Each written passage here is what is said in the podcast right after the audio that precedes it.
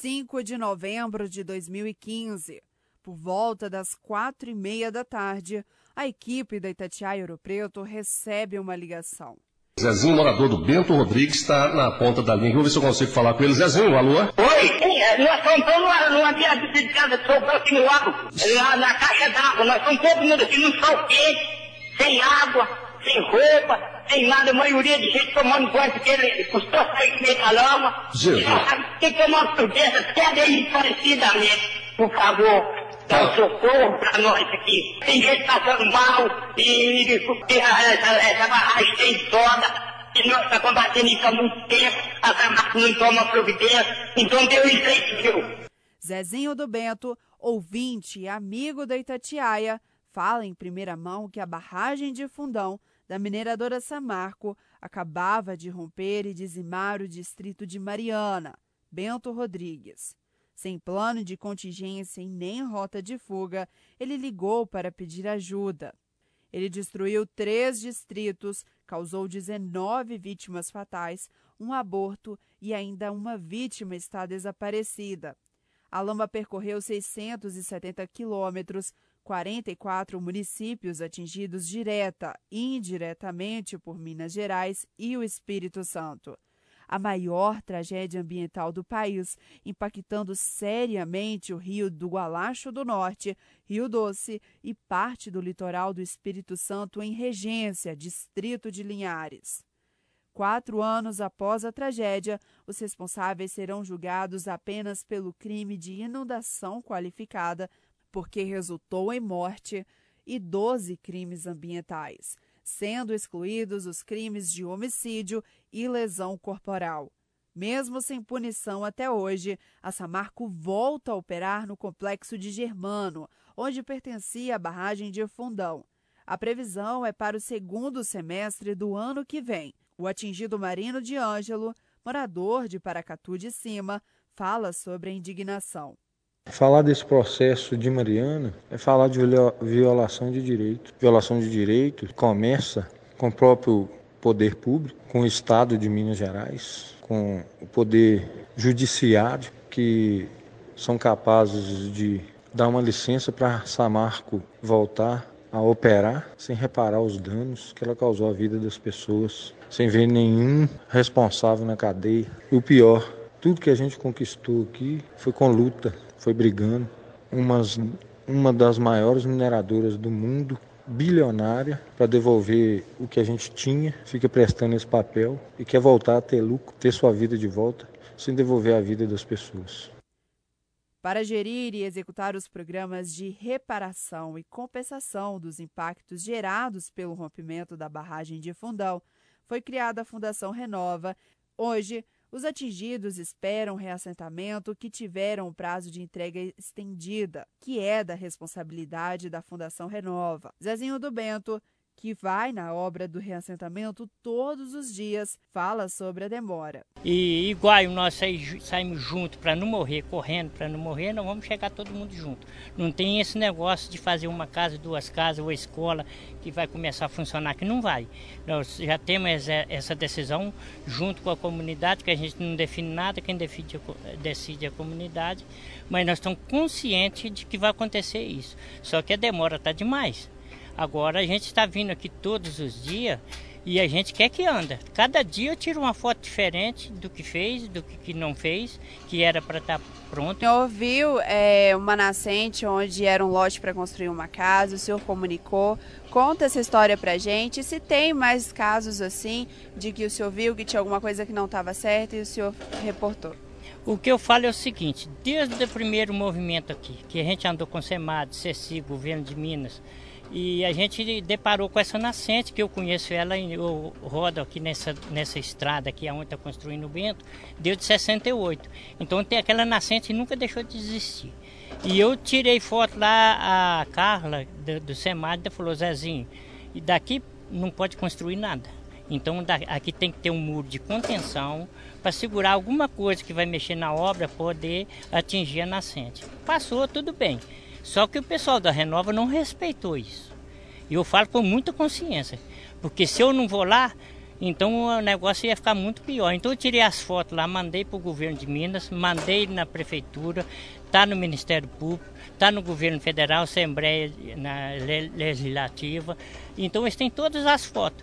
O que, que eles fizeram? Eles enveloparam uma parte da, da nascente e depois colocaram um, um tubulão numa profundidade de 2 metros para captar a água de chuva que desce de cima para sair na nascente. E eu não concordo com isso de maneira nenhuma, e eu acho que o meio ambiente também tomou a decisão dele. E ali não pode ter casa. Ali tinha cinco famílias que iam morar ali. Agora você imagina bem colocar cinco famílias morando num, num tubo, em cima de um tubulão que está em cima de uma nascente d'água. Daqui cinco anos, uma casa dessa desaba, falou o Bento Novo já desabou uma casa. É perfeito isso? Não. Então a gente entrou em ação, o Ministério Público também e, uh, e o e o meio ambiente, e então está ciente de que esse lote vai ter feito a casa em outro local. Prazo é para agosto do ano que vem. É, como o senhor se sente com toda essa correria para poder tá, é, dar conta do prazo? Fala para gente é, do resultado da ação que a Renova é, entrou para poder tirar a multa caso atrase algum dia. A gente, a gente não tem, a gente não tem que olhar a Renova e nem se ela entrou com recurso. Ela entrou assim de, com recurso de não, se não entregar, ela quer prorrogar até dezembro de 2020. Nós não aceitamos. Então nós aceitamos no, no, no naquele período que está tá no, no, acordo, é, que é 27 de agosto de 2020. Agora, se puder, vai ver um atraso, vai. Ela que se dane, porque quem começou atrasado foi ela, não fomos nós. Nós estamos atrasados desde o dia que nós saímos de casa, correndo para não morrer. Então quem está atrasado é renova, não somos nós. Com o prazo de entrega para 27 de agosto de 2020, Emerson Viana de Oliveira, gerente do reassentamento de Bento Rodrigues, fala sobre a estratégia para entregar a obra dentro do prazo e como lidar com a chuva, que atrasa o processo de construção. É, a obra nós estamos em pleno vapor, estamos com 1.400 funcionários trabalhando em dois turnos, diurno e noturno aqui. É, nesse momento estamos com todas as atividades em aberto aqui na obra. Estamos trabalhando em pavimentação rodoviária, é, partes de drenagem, esgoto, captação de água. É, nós estamos concluindo as montagens dos reservatórios de água aqui na obra. É, já observa-se aí várias ruas pavimentadas, ou seja, o acesso às principais áreas em construção de edificações hoje já é possível. Podemos chegar hoje tranquilamente com carros, veículos normais, que não sejam 4x4. E nós estamos é, trabalhando para o cumprimento dos prazos a serem estabelecidos pela lei, pela lei pela CP. ok? Para nós da engenharia, chuva sempre é um desafio, ok? Então nós trabalhamos aqui com as médias históricas, estamos com expectativa de alguma chuva até o fim de outubro e chuvas bem torrenciais em novembro. Já é um fato já que os órgãos oficiais governamentais já sinalizaram que novembro vão ser chuvas muito pesadas. E aqui nós podemos ver aqui, por exemplo, já estamos trabalhando com tendas é, para cobrir as edificações. Nossa prioridade é sair com as obras debaixo da terra e chegar ao ponto de batelagem. Quando batelagem, nós podemos trabalhar dentro das casas. Então já estamos com um plano aí de um investimento considerável de cobrir todas as edificações. Os acessos, como estão garantidos, então já é um ponto positivo para nós. Mas de fato é um desafio grande é, trabalhar nas edificações nesse período de chuva até que bata laje. A obra não vai parar com chuva não. Nós temos um plano bem bolado para isso aí. Paracatu de Baixo começou as obras de reassentamento depois de Bento Rodrigues e tem o mesmo prazo estipulado de entrega. Marcelo Lucena, gerente do reassentamento, fala sobre o que já está pronto e como lida com o prazo de entrega da obra. Três meses de obras, o que a gente já tem efetivamente pronto. Nós temos, hoje, nós temos já 250 mil metros cúbicos de terraplenagem, uh, nós temos já as vias quase todas delimitadas, onde, onde serão as vias futuras. Nós temos a área 1, onde é uma área que concentra 60% dos lotes, ela já está terraplenada, ela já está pronta para receber as primeiras fundações do, do reassentamento. Eu já tenho 14 bueiros, que são aquelas drenagens que passam por debaixo das vias, eles já estão executados, incluindo a passagem molhada, que era um item que incomodava os proprietários que ficam uh, a parte de baixo do rio em função do fluxo de veículos que cruzava dentro da água e com isso deixava a água um pouco turva lá embaixo e assoreava a cachoeira existente. Uh, em linhas gerais, essa é a visão inicial do nosso projeto. Nós temos aqui hoje uh, uma condição de 800 pessoas trabalhando né, pela Andrade Gutierrez. Dessas 800, eu tenho 150, o que são, são equipamentos pesados que estão fazendo a nossa terraplenagem, a construção propriamente dita. Questão de prazo. Então, o prazo, a gente está trabalhando com todo o afinco possível para manter as datas finais de agosto de 2020. A gente sabe que é um desafio muito grande, mas a gente só vai desistir desse prazo quando a data chegar. O que eu consigo dizer para você hoje é que com três meses de obra vocês vão ter oportunidade no tour que nós vamos fazer após a coletiva de ver o que, que já foi feito e se a gente tem condição de trabalhar e garantir os prazos desse reassentamento. Eu vou manter a fala do nosso presidente em que ele fala que não tem, eu não tenho medido esforços para poder resolver essa obra aqui e fazer com que os atingidos voltem às condições iniciais dele, que é isso é um desafio pessoal meu.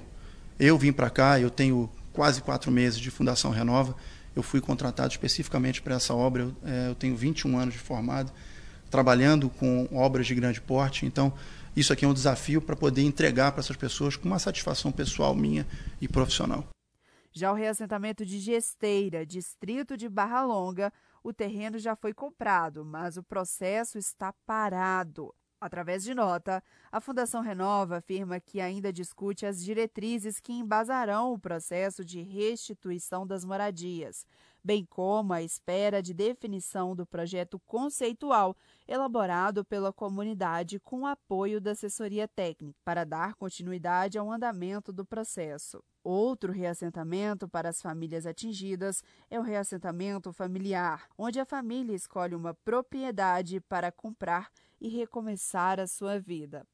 Marino de Ângelo, atingido que está neste processo, aponta as dificuldades vividas. É, eu mesmo visitei várias propriedades junto com a Renova. Quando a gente acabou as visitas, que eu falei agora compra, eles falaram comigo que precisavam de contratar sete empresas para avaliar se a terra é boa, se a casa está apta a morar. Duas empresas para fazer valoração na propriedade para ver se a pessoa não estava pedindo muito. E que depois disso tudo eles iam construir um caderno, você entendeu? E só depois do caderno o atingido estaria apto a ir morar na propriedade. Tem pessoas que passou por esse processo todo, que optou por casa em Mariana, pessoa idosa, depois da casa comprada, eles têm que reformar a casa e eles não reformam, entendeu? Eles não devolvem a vida para a pessoa. É... Em nota, a Fundação Renova afirma que até setembro deste ano foram assinados 23 contratos de compra e venda de imóveis para o reassentamento familiar, sendo um em Belo Horizonte, um em Lagoa Santa e 21 em Mariana. As nove casas adquiridas estão em processo de elaboração de projeto de reformas e adequações necessárias, enquanto os proprietários de lotes estão em fase de elaboração de projetos. De Ouro Preto, repórter Gil Isidoro.